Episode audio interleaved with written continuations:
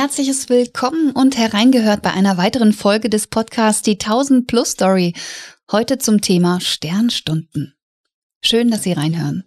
Mein Name ist Johanna Walter und wenn ich nicht gerade mit meiner Familie unterwegs bin, Kaffee trinke oder neue Ideen ausprobiere, dann arbeite ich als Pädagogin und Künstlerin gerne mit Kindern im Alter 3 bis 90. So schön heute wieder im Gespräch zu sein mit Christian Ofiero, Vorsitzender des Vorstands von Profemina und Gründer des Projekts 1000 Plus. Wir sprechen darüber, wie Frauen in einen Schwangerschaftskonflikt geraten was sind Ursachen und welche Formen von Hilfe können diese Frauen wirklich brauchen? Christian, du wirst uns mit hineinnehmen in Erfahrungen und persönliche Sternstunden konkreter Beratungsfälle. Kannst du dich noch erinnern an einen der ersten Beratungsfälle, die dich auch geprägt haben, die, die man einfach nicht mehr vergisst? Ja, natürlich kann ich mich an besondere Fälle erinnern, an einen vor allen Dingen ganz besonders. Ähm, ich habe immer Hemmungen, ähm, einzelne Fälle herauszupicken, weil ich finde immer, dass eigentlich jede Frau im Schwangerschaftskonflikt es verdient hat, betrachtet zu werden, beobachtet zu werden, gewertschätzt ähm, zu werden und allen Respekt zu bekommen. Aber so sind wir nun mal. Äh, wir erinnern uns an bestimmte Episoden in unserem Leben, die uns besonders prägen, einfach immer mehr und stärker als an ähm, alle anderen und so sozusagen so eine, es gibt keine Gleichberechtigung, was unsere Erinnerungen angeht, sondern es gibt einfach immer wieder große Höhepunkte, die einen prägen. Ähm, wir haben ja letztes Mal davon gesprochen, dass ich, als ich bei Birke anfing, ja eigentlich den Ausstieg aus der Schwangerschaft, Konfliktberatung mit begleiten und mitgestalten sollte. Und ähm, meine, meine Motivation, diesen Weg zu gehen, ähm, wurde sehr, sehr stark auf die Probe gestellt, eben als ich die Schwangerschaftskonfliktberatung der Birke damals kennengelernt habe und gesehen habe, was dort geschieht und diese Metamorphosen von Frauen erlebt habe, die aus äh, einer Verzweiflung, aus einer gefühlten Not und aus einer gefühlten Alternativlosigkeit nur zu einer Abtreibung ähm, aus ihrer Sicht gehen konnten, wie sich diese Frauen verwandelt haben in ähm, in, in positive, optimistische, mutige, kraftvolle Frauen, die sich einfach, die einfach entschieden haben, sich dem zu stellen, was da auf sie zukommt und über sich hinausgewachsen sind. Jedes Mal wieder über sich hinausgewachsen sind, Dinge erreicht, Gipfel erklommen haben, die sie vorher für unerreichbar und für viel zu hoch ähm, gesehen haben und am Ende dann aber doch mit ihren Aufgaben gewachsen sind und wunderbares, großartiges geleistet haben. Ein Wendepunkt in meinem Leben kann ich jetzt heute rückblickend wirklich mhm. sagen, mhm. weil er mich in der Tiefe verstehen hat lassen, was ein Schwangerschaftskonflikt ist und was diese Frauen brauchen, sich wünschen, war ähm, eine Begegnung mit einer Frau, die damals äh, kurz vor ihrem 18. Geburtstag war, die Hanna heißt, die in einer ganz furchtbaren Lebenssituation war, würde man sagen, von außen betrachtet, äh, eine ganz, ganz schwierige, toxische Beziehung mit einem ähm, jungen Mann, der etwas älter war, 26, ähm, der ähm, arbeitslos war und wohl auch sehr unguten Umgang mit, mit Drogen hatte. Und äh, dieses junge Paar war, war eben gute Hoffnung. Anna erwartete ein Kind und in ihrem Umfeld waren alle gegen dieses Kind, angefangen von ihrem damaligen Partner über ihre eigene Mutter, ihre Geschwister und ihren Vater. Alle hielten es einfach für das Beste, wenn Anna ähm, eine Abtreibung durchführen lassen würde, weil sie zu jung war, ähm, weil sie keine berufliche Ausbildung hatte, keinen Schulabschluss hatte und einfach so in den Tag hinein lebte, in der Regel so äh, nicht vor Mittag aufstand und äh, den die Abende und die Nächte mit äh, Chips und Videos und so verbracht hat und ähm, keiner hat ihr zugetraut, in dieses Leben hinein ein Kind ähm, mhm. zur Welt zu bringen und Verantwortung zu übernehmen, so nach dem Motto, du kannst ja nicht mal Verantwortung für dich selbst übernehmen. Wie willst du da für ein Kind sorgen?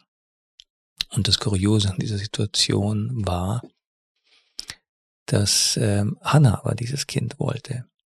Aber der Druck von außen so stark war, dass sie meinte, für sich keine andere Alternative zu haben. Mhm. Aber eigentlich sagte sie von Anfang an, ach, Mutter werden, so ein kleines Wurzelchen zu haben, kann ich mir sehr gut vorstellen. Und ähm, so kam es, dass sie bei uns kam, auf Empfehlung durch eine Freundin, die uns kannte und von uns beraten wurde. Und dieser Fall ist für mich so besonders interessant, weil es wirklich objektiv betrachtet Umstände waren, bei denen auch ich als Vater nur sagen kann, das ist kein Umstand für eine Schwangerschaft, den ich mir für meine Tochter wünsche. Also es hm. ist vollkommen klar, es ist außen betrachtet objektiv verständlich, zu sagen, in so einer Situation ein Kind zu bekommen, ist das Gegenteil von ideal.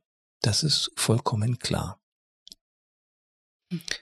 Aber es war nun mal so, dass Hannah dieses, dieses Baby wollte und sich das einfach ähm, sehr gut vorstellen. Natürlich mit aller Naivität und so. Das kann man alles ganz berechtigt sagen, nicht? Die wusste nicht, was sie tut oder so.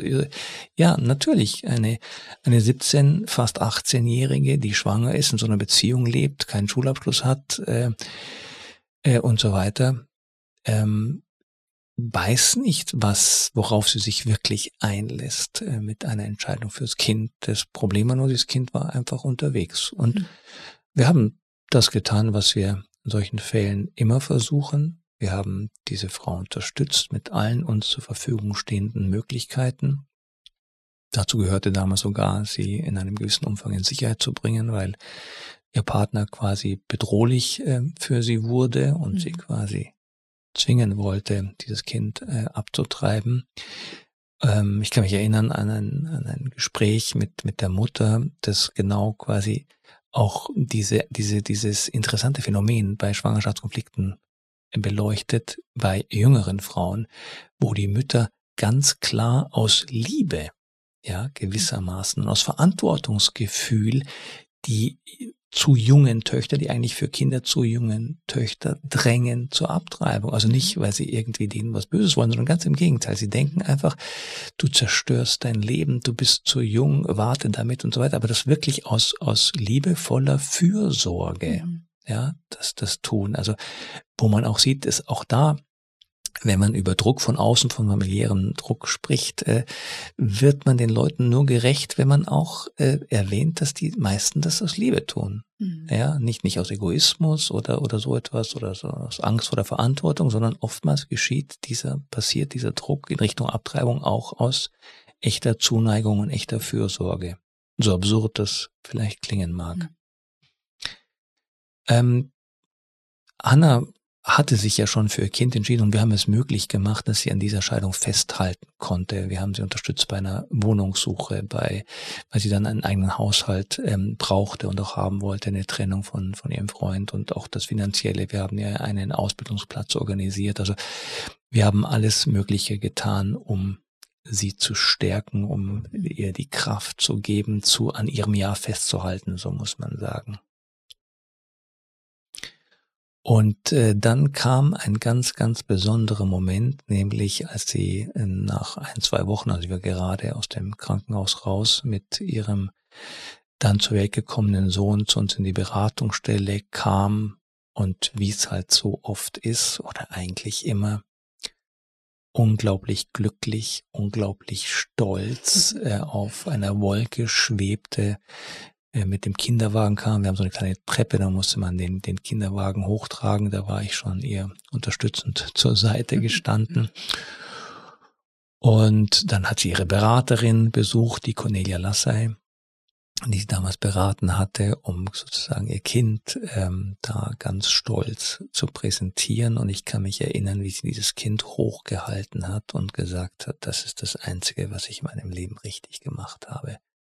Es ist die einzige Entscheidung, auf die ich wirklich stolz bin. Oh, da kriege ich voll die Gänsehaut. Und äh, dieser Weg von einem Freund, der Mhm. zu ihr gesagt hat, der sie damit bedrohte, das Kind aus ihr rauszuprügeln, Mhm.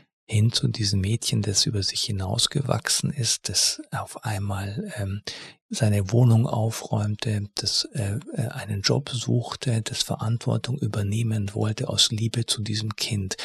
Also diese Metamorphose zu erleben, dieser, dieser Durchbruch eines Teufelskreises von äh, abgebrochenen Ausbildungen, äh, Schule schwänzen und, und toxischen Beziehungen zu älteren äh, Partnern und so weiter. Dieser Ausbruch, der unmittelbar aus diesem Teufel, dieser Ausbruch aus dem Teufelskreis, der unmittelbar damit zusammenhängt, dass sie uneingeschränkt Ja zu ihrem Leben und zu dem ihres Kindes sagte, der hat für mich eine Welt eröffnet, weil mir das einfach klar machte, was für ein Betrug es an dieser Frau, an diesem jungen Mädchen gewesen wäre, ihr zu sagen, du schaffst das nicht. Ja, eine Abtreibung ist für dich die einzige Option, weil wir dir das nicht zutrauen. Ja, also diese ganz typischen Fremdzuschreibungen in so einer Situation. Mhm. Und im Gegenteil einfach zu erleben, dass wenn man sie stärkt, wenn man ihr Mut macht, äh, sich der Aufgabe zu stellen und mit dieser Aufgabe zu wachsen, dass dort ein Mensch erblüht und dessen Leben sich einfach auf allen Ebenen zum Positiven verändert. Da war mir einfach klar, das ist, das ist unsere richtige Antwort an Frauen im Schwangerschaftskonflikt. Dieses Ja zu ermöglichen mit allem, was zur Verfügung, was uns zur Verfügung steht, dieses Ja zu ermöglichen. Wie gesagt, sprechen muss es immer die Frau, ja. Aber dieses Ermöglichen hat erstmal was damit zu tun, dass wir unser Ja zu dieser Frau sprechen und dass sie Mhm. dann befähigt wird, dieses Ja weiterzugeben. Mhm. Dieses Ja zum Leben, das sie bei uns erlebt und erfährt, ähm, weiterzugeben an das Kind, das sie unter ihrem Herzen trägt. Ja, wow. Was eine schöne Geschichte. Also die würde ich, glaube ich, auch nicht vergessen. Du hast vorhin gesprochen von der Un, wie hast du das genannt? Die Erinnerungen sind nicht gleichberechtigt. Bei mir tauchen Erinnerungen oft mit gutem Essen verknüpft wieder auf und alles andere vergesse ich. Aber ich glaube, sowas, so nah dran zu sein an so einem Leben, das ist wirklich ähm, unvergesslich. Du hast auch schon jetzt zum Thema schwangeren Konflikt, wie kommt man in so einen Konflikt rein? Hast du eben Fremdzuschreibungen erwähnt? Ähm, was kannst du noch dazu sagen? Wie geraten Frauen in einen Schwangerschaftskonflikt? Also ich möchte dazu erstens sagen, dass ähm, alles, was ich persönlich über Frauen im Schwangerschaftskonflikt weiß, habe ich von diesen Frauen gelernt. Mhm. Also es ist einfach ganz, ganz wichtig, bei uns genau hinzuhören. Das heißt, ähm, auch diese Antwort oder meine Antwort auf diese Frage richtet sich nach dem, was uns diese Frauen sagen. Mhm. Wir fragen sie schlicht und ergreifend, ähm, was die Ursache ihres Schwangerschaftskonflikts ist, was die Hauptursache ist. Meistens ist es ja ein Portfolio, aber es gibt doch immer so, man fragt, so, wenn, wenn du dir eine Sache anders wünschen könntest, die wichtigste von allen, was wäre das? Und auf der Basis von 100.000 beratenden Frauen kann ich mit Sicherheit sagen, dass der häufigste Grund und Auslöser für einen Schwangerschaftskonflikt die Partnerschaft ist. Insbesondere ähm, das Problem, dass äh, die Männer nicht das Kind möchten, die Schwangerschaft ablehnen, aus den unterschiedlichsten Gründen, weil Mhm. man vielleicht noch nicht lange zusammen ist, weil man noch nicht über Kinder geplant hat, über Kinder gesprochen hat, über Kinderpläne, ähm, weil es ein Kind zu viel ist, das dritte, das vierte oder, oder so etwas. Es gibt da die unterschiedlichsten Gründe, die Männer da anbringen, die unterschiedlichsten Situationen auch, aber generell ist das Thema Partnerschaft. Natürlich haben wir es auch mit ähm, One-Night-Stands zu tun in unserer Arbeit oder mit ähm, außerehelichen Beziehungen. Äh, also alles, was, was einfach rund ums Thema Partnerschaft und Instabilität äh, zu tun hat, ähm, ähm, fällt bei uns in die Kategorie Partnerschaftsprobleme. Mhm. Das zweithäufigste sind die biografischen Gründe. Mhm. Ja, also es passt gerade nicht. Das sind einfach Frauen, die sagen, prinzipiell habe ich ein Ja zum Kind. Ich möchte auch irgendwann mal Familie haben, aber nicht jetzt, weil ich zu jung bin, weil ich zu alt bin, weil ich in der Ausbildung bin, weil ich beruflich erst noch erfolgreich sein will, weil unsere Wohnung noch zu klein ist und ich eigentlich erst ein Haus haben will in ein paar Jahren und so. Also man hat bestimmte Erwartungen an Reihenfolgen auch im Leben und sagt, dieses Kind passt jetzt nicht rein. Mhm. Und das dritthäufigste sind, ist Überforderung. Mhm. Also das sind einfach Frauen, die am Anschlag sind, aus unterschiedlichen Gründen. Manche, weil sie ihre Eltern pflegen, andere, weil sie schon drei Kinder haben, wieder andere, weil sie gerade eine ganz schwere äh, Krise durchgemacht haben, äh, finanzieller Art, in der Partnerschaft, in der Familie. Es gibt da die, die unterschiedlichsten Gründe, die zu einer Überforderung führen. Sehr häufig ist es eigentlich äh, die Doppelbelastung, die man hat. Also jetzt gerade bei, bei Corona. Ähm, in dieser Pandemiezeit muss ich vorstellen, es gibt einfach wahnsinnig viele Frauen, die irgendwie Karriere machen sollten, Homeschooling äh, machen sollten mhm. und das alles auch noch äh, gleichzeitig äh, äh, und so und die dann einfach sagen, also jetzt noch ein weiteres Kind, das ist einfach für mich mhm. nicht mehr zu schaffen. Ja, also mhm.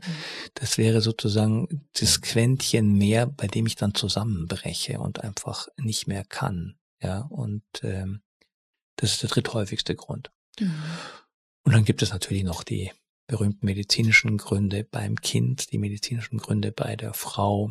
Ähm, viele Frauen sind im Schwangerschaftskonflikt, weil, ähm, weil sie finanzielle Sorgen haben. Mhm. Ja, und dann gibt es natürlich auch das ganze Thema Vergewaltigung, also unfreiwillige Schwangerschaften in den unterschiedlichsten Kontexten, aber das sind dann alles sozusagen relativ seltene, also relativ mhm. im Verhältnis zu den drei Hauptursachen sind es relativ seltene Gründe, die die Frauen uns nennen als Ursache für einen Schwangerschaftskonflikt.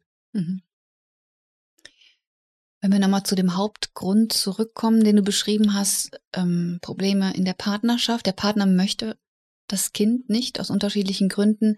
Was würdest du denn, du denn als Vater und Ehemann Männern persönlich mit auf den Weg geben? Oh Gott, das ist wieder so eine Frage, da ich aufpassen muss, dass ich nicht zu einem endlosen Monolog aushole. Also als Vater kann ich sagen, dass das ähm, von allen Aufgaben in meinem Leben die schönste und die wichtigste war, meine Kinder zu erziehen, mitzuerziehen und ihnen die Liebe zu geben, zu der ich fähig war mhm. und bin, natürlich. Mhm. Sie sind zwar schon erwachsen, aber ich versuche immer noch mein Bestes zu geben. Ähm, dann möchte ich sagen, dass ähm, das für einen Mann auch ähm, ein Reifeprozess bedeutet, Verantwortung zu übernehmen. Ich glaube, dass also für mich ist es ein Ideal, Familienvater zu sein, ein, ein, ein zuverlässiger Ehemann zu sein und in, in diese Ehe hinein, in diese Familie hinein äh, Verantwortung für Kinder zu übernehmen, ist etwas Ehrenvolles, etwas Schönes, etwas, was einen wachsen lässt, was einen so zufrieden und glücklich macht, wie es kein beruflicher Erfolg äh, kann kann letztlich. Ja, ich würde Männern aber auch ähm, sehr sehr stark ans Herz legen, nur Beziehungen einzugehen zu Frauen, die sie wirklich respektieren und die sie so weit respektieren, dass sie sagen, ja, wenn es zu einer Schwangerschaft kommt, dann laufe ich nicht davon, sondern dann stehe ich zu dir. Auch das ist für mich eine Frage von ganz, ganz grundlegendem Anstand gegenüber mhm. einer jeden Frau, mit der man als Mann eine Beziehung angeht. So, das sind so drei Dinge, mhm. die ich auf jeden Fall diesen Männern sagen wollen würde, mhm. wenn sie mir denn begegnen, was wir nicht so oft tun. mhm, vielen Dank. Ja, das kann ich auch nur äh, unterstreichen oder ähm, unterschreiben. Es gibt nichts, was mich so glücklich macht wie meine Kinder. Also kein beruflicher Erfolg, keine Bühne. Also die Kinder haben echt mein, mein Leben, mein Horizont, mein Sinn total gesprengt. Ich glaube, da kommt nichts mehr drüber. Ähm, ja, Lass mich doch wissen, wie Frauen, die im Schwangerschaftskonflikt stehen, wie sie auf euch aufmerksam werden. Wie kommen die zu euch, die Frauen?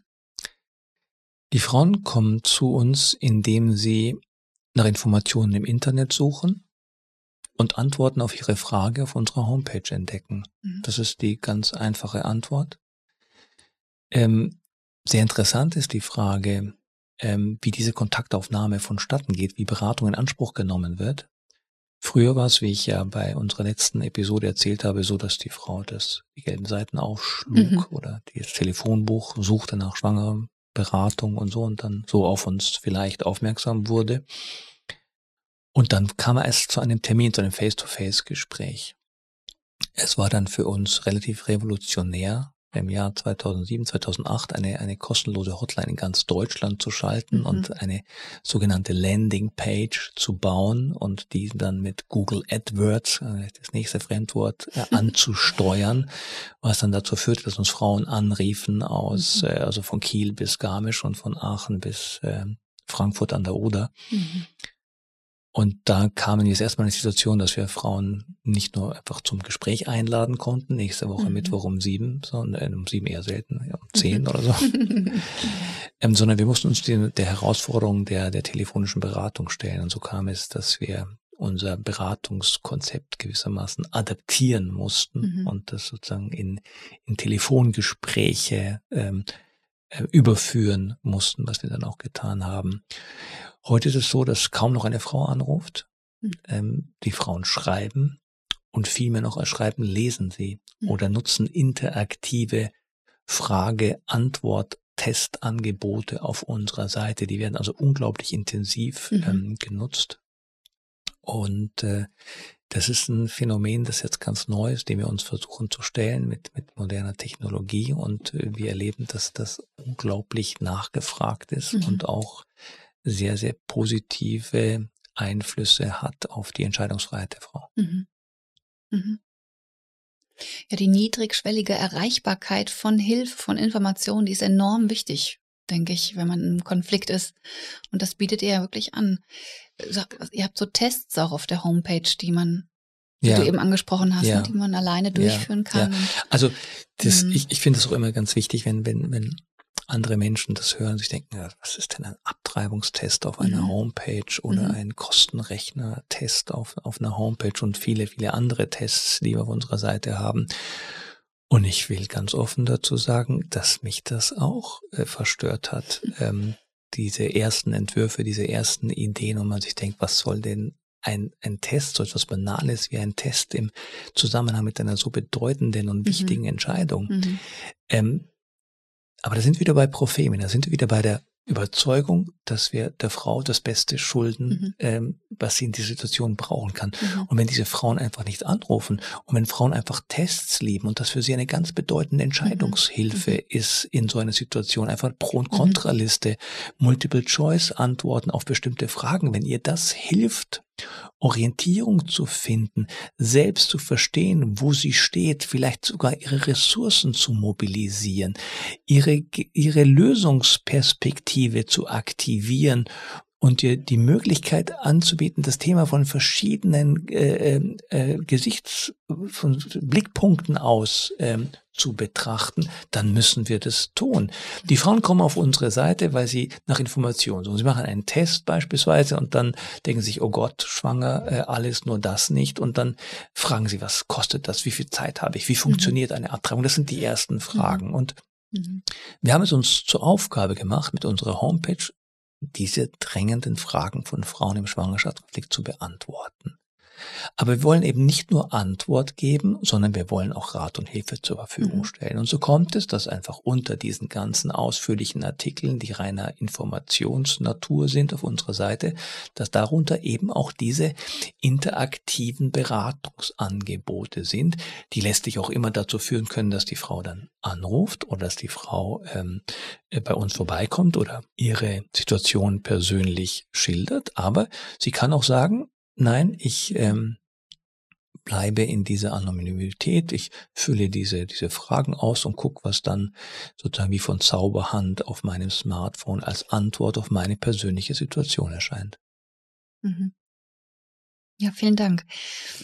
Ähm, was ziehst du denn persönlich ähm, in deinem Leben, in deinem Alltag aus solchen Beratungen und solchen Geschichten, die du da hautnah miterlebst?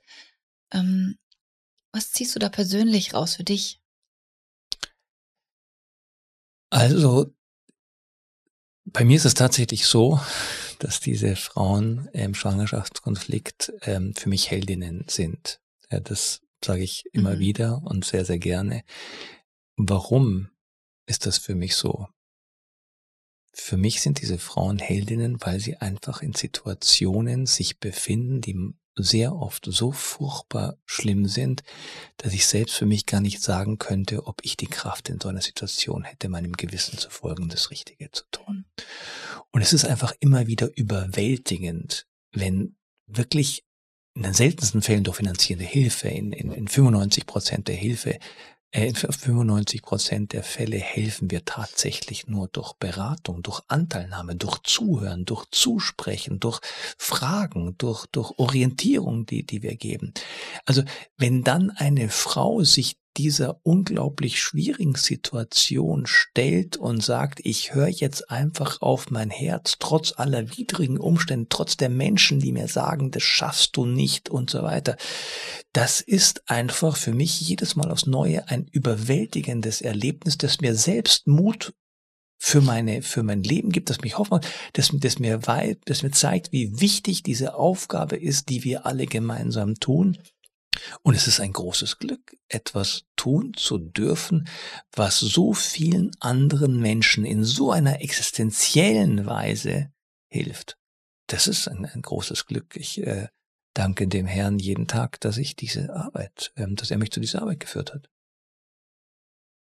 Was kann man denn tun, um Beratung von Schwangeren zu unterstützen, wenn man jetzt nicht gerade ähm, Chef ist von Profemina?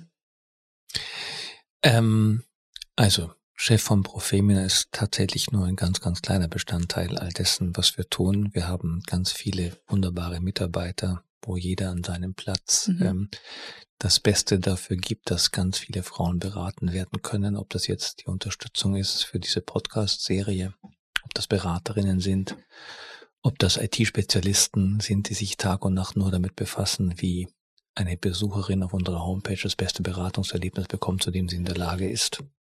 Alle Mitarbeiter sind bei uns ähm, gleich wichtig. Ähm, das, das vorausgeschickt.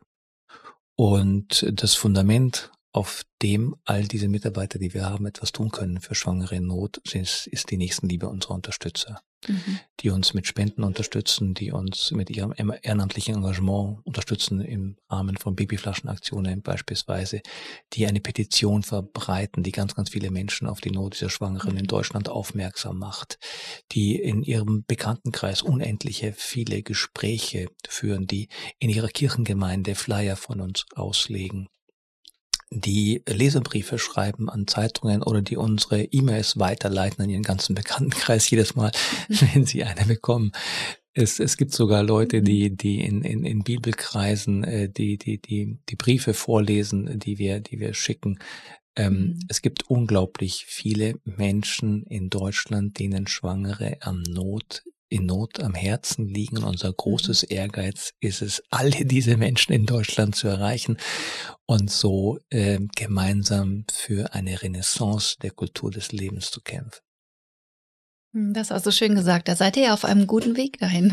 Ich hoffe es. Ich habe immer wieder die Befürchtung, dass wir da noch mehr machen könnten und noch besser werden könnten. Das ist, was mir schlaflose Nächte bereitet und was mich gleichzeitig antreibt. Und Gott sei Dank haben wir noch ein paar Jahre, in denen wir immer besser werden können. Das ist wahrscheinlich auch das Geheimnis von Exzellenz, dass man nie fertig ist und immer noch mal ich weiß es nicht. Es Luft ist, nach oben um sieht. ehrlich zu sein, glaube ich manchmal, dass es äh, sehr viel Glück ist und Gnade und äh, wir können nur ähm, offen bleiben mhm. für die mhm. Hinweise, die wir bekommen und für die Fügungen, die uns begegnen. Mhm.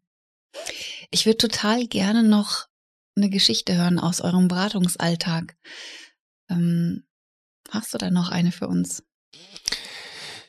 Es ist ähm, so viel äh, jeden Tag, dass es oft schwierig ist, wie gesagt, die eine rauszupicken. Mhm. Aber ähm, weil wir vorhin ja auch äh, schon drüber sprachen, ähm, habe ich gerade diese Geschichte so präsent von, von dieser Frau, die mhm. schwanger wurde, ein Kind erwartet hat mit einem Down-Syndrom. Das wurde natürlich relativ mhm. spät ähm, diagnostiziert. Auch da wieder so ein typischer Fall, wo nicht die Frau sagt, ich möchte abtreiben, sondern wo ein Mhm. Partner sagt, also ähm, ich äh, liebe dich und ich wollte auch ein Kind mit dir, aber Down-Syndrom kann ich mir einfach nicht vorstellen. Ähm, das passt für mich nicht und ähm, die Frau hat sich trotzdem für das Kind entschieden, hat dem Kind festgehalten und in Kauf genommen, dass dieser Partner sie verlassen hat und dass sie sich diesem Kind alleine widmen muss und äh, hat sie dann auch getan. Lernte dann zwei, drei Jahre später einen anderen Mann kennen, ähm, begann eine Beziehung, der hat auch soweit Mitverantwortung getragen für dieses Kind. Dann wurde sie schwanger, diesmal von Mhm. Zwillingen, Mhm. so wie du, nur in der anderen Reihenfolge. Und dann passierte das Unglaubliche, dass dieser neue Partner gesagt hat, ja, also ein Kind wegen mir, okay, aber Mhm. zwei Kinder gleichzeitig jetzt noch zu diesem Down-Syndrom-Kind, äh, das äh, will ich nicht. Setzte die Frau massiv unter Druck. Ähm, die Frau, die eine echte Löwin ist, ähm, hat sich auch für diese beiden Kinder entschieden und war dann einfach alleinerziehend mit, mit drei Kindern, ja, darunter einem Wahnsinn. drei Jahre älter, der war drei Jahre älter als ähm, der Down-Syndrom-Junge war drei Jahre älter als die Zwillinge, die nachkamen. Und das sind einfach unvorstellbare Situationen. Das sind die Frauen, die Mhm. mir einfach diesen unglaublichen Respekt äh, abverlangen und abnötigen, ähm, die ich bewundere und für die es sich nur für diese wenigen, äh, nur für so eine Familie würde ich sagen, lohnt sich alles, Mhm. was wir tun. Ja, diese zwei Zwillinge, die, die ich natürlich auch äh, von von Fotos mittlerweile gut kenne, Mhm. ähm, tatsächlich meine Frau relativ viel in Kontakt mit, mit dieser Mutter, weil wir da regelmäßige Unterstützung, Betreuung äh, Mhm. weiterhin organisieren, damit die Frau einfach mal ja nicht nur einkaufen kann, sondern damit die auch einfach manchmal schlafen kann an einem Mhm. Nachmittag. Ja. Verstehe. Also da haben wir eine Wow. Hilfe organisiert, die einfach regelmäßig da ist ähm, und einfach halt sich um die Kinder kümmert. Und Mhm. es gibt natürlich ganz viele so kleine Geschichten, wie also die Frau einfach erzählt hat. Als die, als die äh, zwei größeren Jungs angefangen haben zu krabbeln und so die ersten Gehversuche machten und überall raufstiegen auf, auf Tische und so und natürlich der sie eine wesentlich langsamere Entwicklung gewohnt war durch den Down-Syndrom-Jungen, der erst Mhm. mit drei das, das Laufen gelernt hat äh, und dann einfach auf einmal quasi drei hatte, drei Jungs, die äh, temperamentvoll die Welt entdecken und die einfach sagt, also ohne ganz viele Schutzengel hätten die alle das nicht überlebt, weil die ständig auf irgendwelchen Tischen drauf waren Oh. oder sich an Lampen aufhingen und so. Mein Auge beginnt schon stressvoll zu zucken Ja. bei dem Gedanken. Ja, genau. Und ich meine, was, was soll ich, was, also es ist ein Wahnsinn. Privileg, eine, eine Frau Mhm. wie die ähm, zu unterstützen und ihr dieses Mhm. Ja, das sie, das sie ganz im Inneren spricht, zu diesen Kindern zu ermöglichen und ihm das Fundament zu geben und um das Ganze auch, äh, wie es sich gehört, als, als, als Happy End ähm, ähm, zu darzustellen, zu erzählen, dass es nämlich ist. Die ist jetzt mit einem äh, weiteren Partner zusammen, mit einem dritten Partner, der sich total rührend und liebevoll um alle drei Kinder kümmert. Also das ist jetzt wirklich zu einem wunderbaren Happy End gekommen. Die Mhm. Frau steht mittlerweile auf eigenen Beinen, braucht nicht mehr die Unterstützung unserer Freunde und Spender Mhm. und ähm, schickt uns aber trotzdem noch immer wieder äh, unglaublich überragend sympathische WhatsApp-Bilder. Mhm. Ja, ihr habt einen großen Teil ihrer Geschichte mitgestaltet. Ich glaube, da bleibt man verbunden.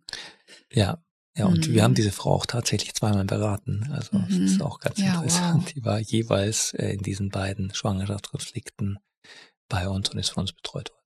Mhm. Schön. Vielen Dank für diese kostbare Geschichte. Hast du noch eine? Ja, Vielleicht ja, es, ist, es gibt einfach, ähm, Geschichten erzählen. es gibt einfach unglaublich viele Geschichten, auch, Mhm. auch, auch bewegende. Ich meine, was, was, was mir gerade einfällt, ist, weil die Nachricht auch vor zwei, drei Wochen von einer Beraterin kam, dass diese Frau, von der ich gerade erzählen will, dass da jetzt ähm, alle wohlauf sind und alle sehr glücklich sind. Und ähm, da ging's auch um einen, um eine Familie, die ein Kind hatte und dann ein Zwillinge erwartete. Und es dann einfach ganz lange um die Frage ging, ob man eine sogenannte selektive Abtreibung durchführen lässt, dass man quasi nur eines von beiden äh, behält. Und äh, wir haben das einfach äh, durchgerungen und beide Kinder durften dann zur Welt kommen. Und das in einer sehr schwierigen Situation. Es war damals Corona. Die Frau musste immer wieder zu Untersuchungen. Der Mann musste draußen auf so einen Parkplatz warten und so. So war es dann auch bei der Geburt. Also auch dass die mhm. ganzen Umstände waren dann wirklich furchtbar, sodass die Frau sehr lange und sehr intensiv betreut wurde. Und dann geschah etwas, ja, was also die ganze Tragweite von Schwangerschaftskonflikten deutlich macht.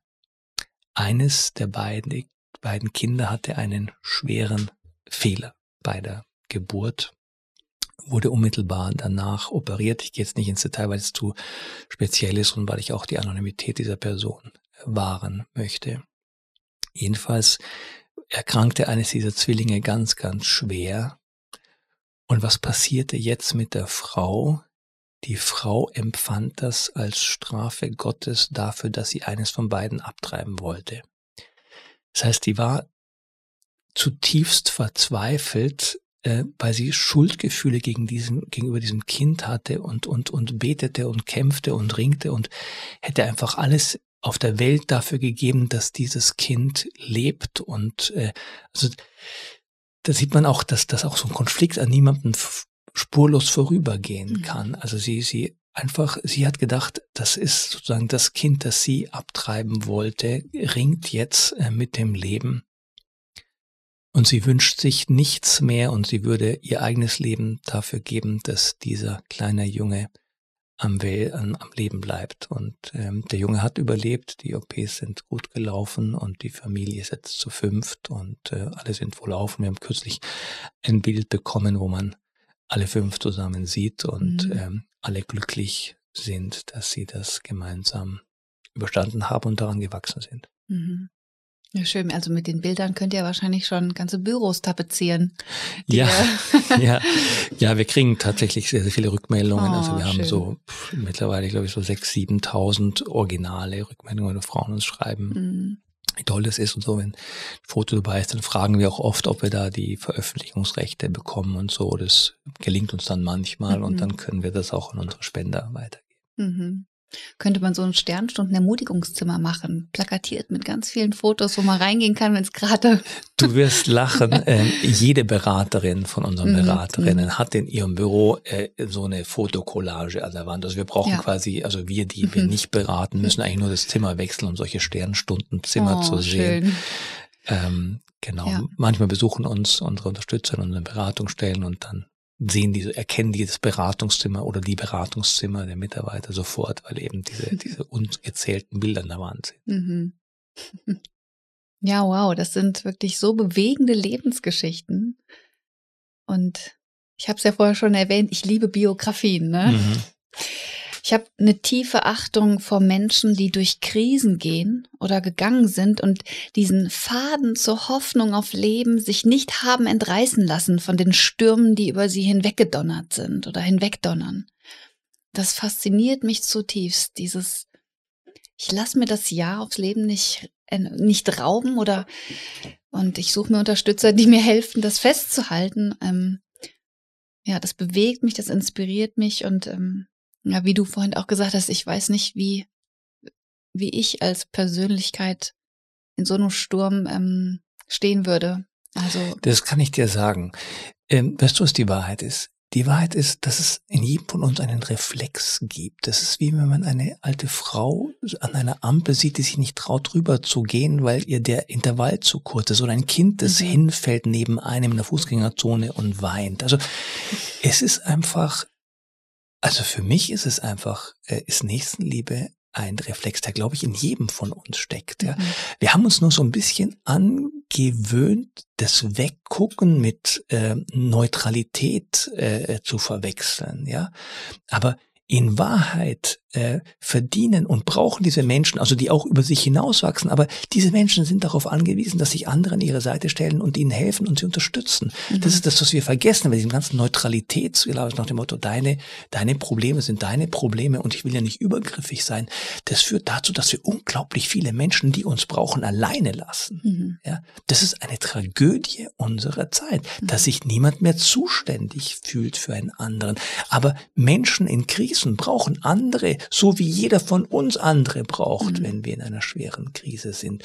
Und es ist keine Schande, Hilfe in Anspruch zu nehmen. Und es ist unsere Pflicht, Hilfe in Anspruch zu nehmen, mhm. wenn wir sie brauchen. Und es ist eine Ehre für alle anderen, ja, unseren anderen Menschenkindern, die mit uns hier leben, zur Seite mhm. zu stehen und ihnen zu helfen, das zu tun, was wir alle gemeinsam für richtig halten. Mhm. Ja, vielen Dank für die Sternstunden und für Nächstenliebe als Reflex.